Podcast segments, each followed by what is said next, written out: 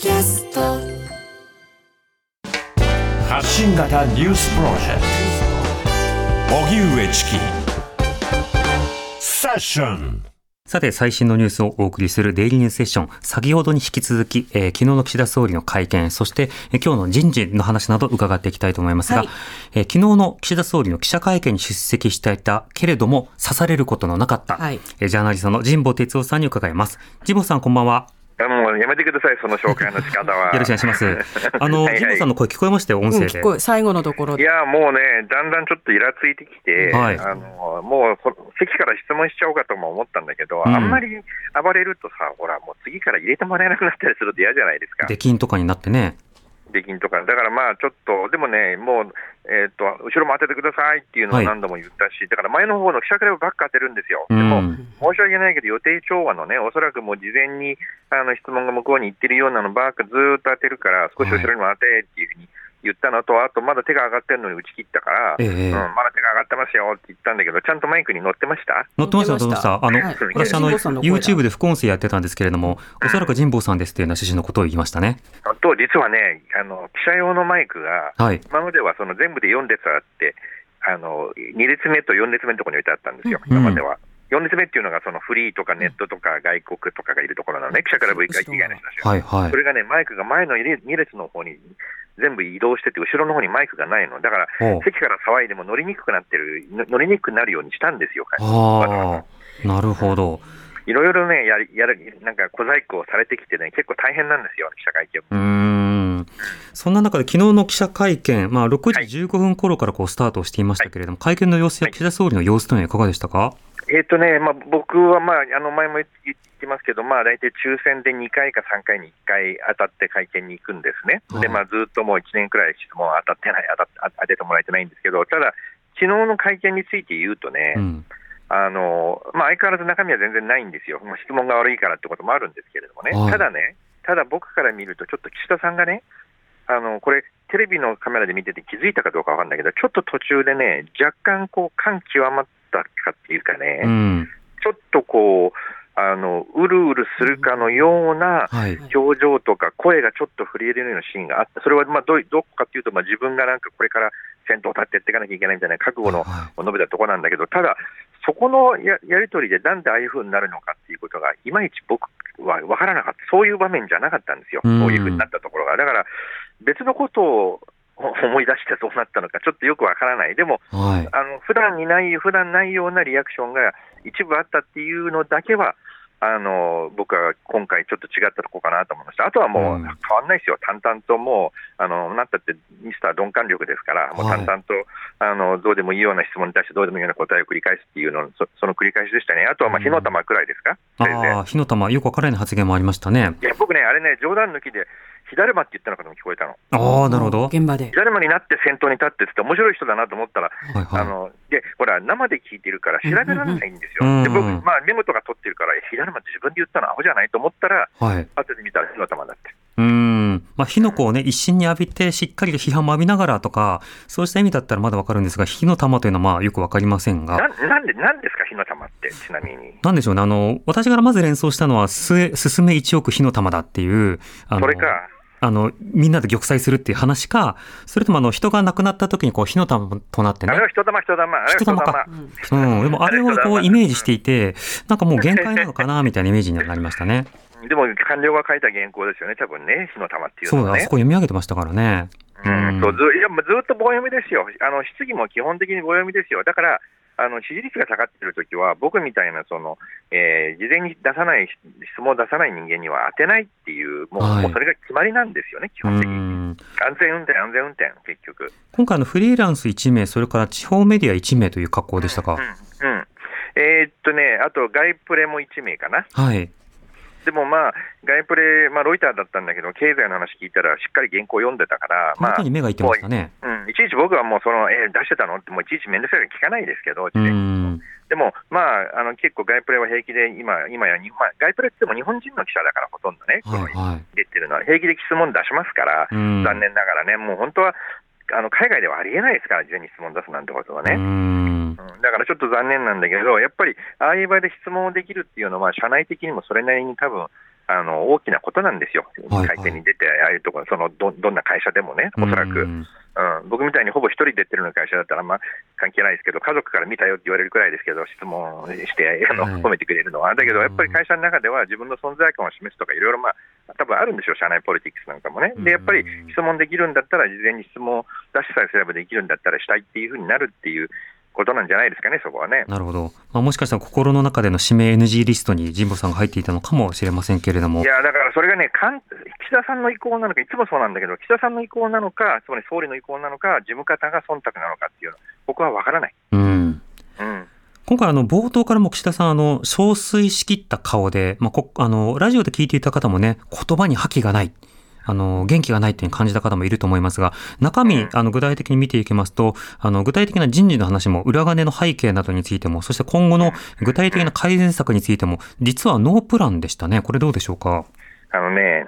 まあちょっとこれ、あの全部話し始めると、また時間切れで、あの切れちゃったら嫌なんだけど、でもね、僕はやっぱ今回の件は気をつけてみなきゃいけないと思ってます。つまりね、まあ、確かあの確かに自民党自体はもうなんか一番最新の世論調査でもなんか大変な低い数字が10%台の内閣支持率とか出てますけどもね、うんでそれ自体は大変なことなんだけど、ただ、いいですか、まず岸田さんが解散をしない限り、選挙っていうのは別にあのしなくていいわけですよ、少なくとも、えー再来までし再来年までその総選挙をしなくていいわけですね、うん。任期っていう意味ではね。それで総裁選っていうのが、まあ、来年9月末で任期が切れますけど、それ、そこから先までやりたいと思ってるかどうかっていうのは、まだ定かではない、なぜならば何をやりたいのかってことが、安倍さんみたいにどうしても憲法改正やりたいって言ったら、カムバックしてももう一回やりたいっていう人になるけど、岸田さんの場合はそういうものが見当たらないっていう意味でね、でそうするとね、自民党時代の支持率は下がってるけど、うん。党内で安倍派がここまで弱体化をすれば、実は党内における岸田さんのポジションっていうのは安泰なんですよ、今。はい、つまり岸田おろしなんていうものが今仕掛けられるようなうん。党内が状態になってないんで、実は今の主流派って言われてる大宏池会と、まあ、茂木派と、それからまあ森山派足した足してもですね、実は自民党の国会議員380人のうちの190人にならないんですよ、170人ちょっとくらいしかならない。うん。だから逆に残りが全部あのまとまれば、実は過半数がそっちに行く可能性があるんですよね。はいでも、安倍派がどう見ても今、こんな一枚岩になって、何か仕掛けられる状況じゃないじゃないですか。うんつまり、すごく変な話だけど、沈みゆく船の中で自民党という岸田さんの党内における権力基盤というのは、むしろ安定してるんですよ。はいでしかも野党に受け皿が今あるわけじゃないじゃないですか。うんだから、せ今、選挙したら自民党議席減らせますよ、でも選挙を別にしなきゃいいだけだから、来年まで。はいだから実は岸田さんは一応ああなった以上、なんか憔悴したような顔はしないとまずいですよ、あんな不祥事ばっか起きて大変なことになってるから。うん。でもそれでね、林芳正官房長官、斉藤健、えー経産大臣とか、まあ、自分に近い人たちをみんな入れることもできてね、安倍派は全部一掃できて、あのそこで喜んでる顔しちゃもちろんまずい。うん。僕が振り付けするんだったら、岸田さん、いいですか、今、ハッピーな状況じゃないんですよ、世の中に対しては、ちゃんともうなんかね、非常にこう、心痛でもう辛い顔をしなきゃだめですよ、多分言うと思いますけど、はいはい。本当にそうなのかどうかは、そんな政治家を簡単に信じちゃだめだと僕は思う。そうね。まあ、そこまで振り付けできるあの官僚とかがあんな原稿書くかなというのは当然あるにせよ。今様でしょ？はい。ただ今の状況としては、そのおっしゃる通うんり選挙が開かれない中で、まあ野党がね、仮に例えば次の選挙を行う際には、やっぱりそのうん政治制度改革と政治の金の問題、この一点のみにおいて、例えば共闘するんだっていうふうに言ったりすれば、また影響などは変わるかと思いますうんが、それもちょっと見られないような状況でもあるので、そうした中では1年2年かけてこれをなかったことにするのか忘れてもらうのか、それともあのちょろっと改革した感を出すような、まあ、あの法改正っていうものを一部だけ行って、でもちゃんと抜け道はあるという格好になるのか、そこも見なくちゃいかんなんですよね。そこ見なきゃいけないし、今、四季君が言ったその、まあ、政治資金規正法の問題ってとっても重要でね、はい今回ね、裏金の方にみんな目がいってるじゃないですか。はい。でね、裏金はとんでもないですよ。でしかもそれを記載しないで、まあ、一体何に使ったのかっていう話は大変な問題だけど、でもね、もともと政治資金規正法自体が、もう、ざる法って言ったらざるに申し訳ないっていうほどの、うん。もう、もう、ズブズブの法律なんです、政治資金規正法がねざるでも。もうちょっと救うよねっていうことですよね。ざるじゃなくて麺あの、うどんとかがバンバン落ちちゃうみたいな感じのざるなんですよ。もう虚無ですね。はい。うん、そういう感じなんです。それでね、はい なんか達成したんだけど、それでね、その結局、この法律って要するにパーティーを通じて企業献金が自由にできるようになってるっていうね、うんでよく言うんですけど、一個一個のコップはまあ、いっぱいにするのは上限がありますと、はい。もうコップはいくつあってもいいんですよっていう法律なんですよ、これ。うん。つまり、今回の実は、そのパーティー券も、ね、あるいはそのキックバックも、ちゃんと、えー記載さえしていれば、政治資金政治資金規正法上は何の問題もないっていう問題があるわけです。うん。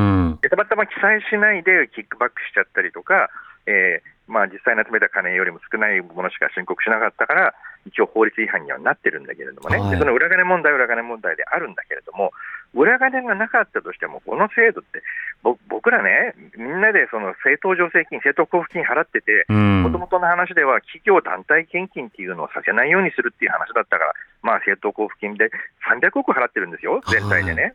で、それでしょうがないっていう話だったら、もう実は企業がずぶずぶで、その、えーまあ、あれができると、献金ができるうんと。それでね、これはね、いや、でも誰も困ってないじゃないか、ちょとんでもない。それによって、本来退出、退場してなきゃいけない企業とかが、を、ね、その退場させるような産業政策とか、全く取ら取れなくなっていて、日本30年間、そのまんまずっと来ちゃってるわけじゃないですか。うん経済政策がほとんどもう、その、えー皆無の状態で。で、それと、この献金問題っていうのは、決して無関係ではないっていうことなんですよね。そうですね。あの、これまで政治資金規正法の問題というのはずっと報じられ続けてきたんですが、それはあくまで不記載の問題ということで、後で申告することで何か対処したということにされてきたんですが、今回その裏金というもう言い逃れができないような状況になって、ようやく元々の法律も含めて改正が必要だというところに、もう手をつけられるかもしれないというタイミングではあるんですよね。そうそうなんだけど、岸田さんの会見を聞いてるとね、はいまあ、事実関係を調べた後にそれをやるって言ったけど、もう一つすごい大事なこと言わせてください。はい。政治資金規正法を変えるんだったら、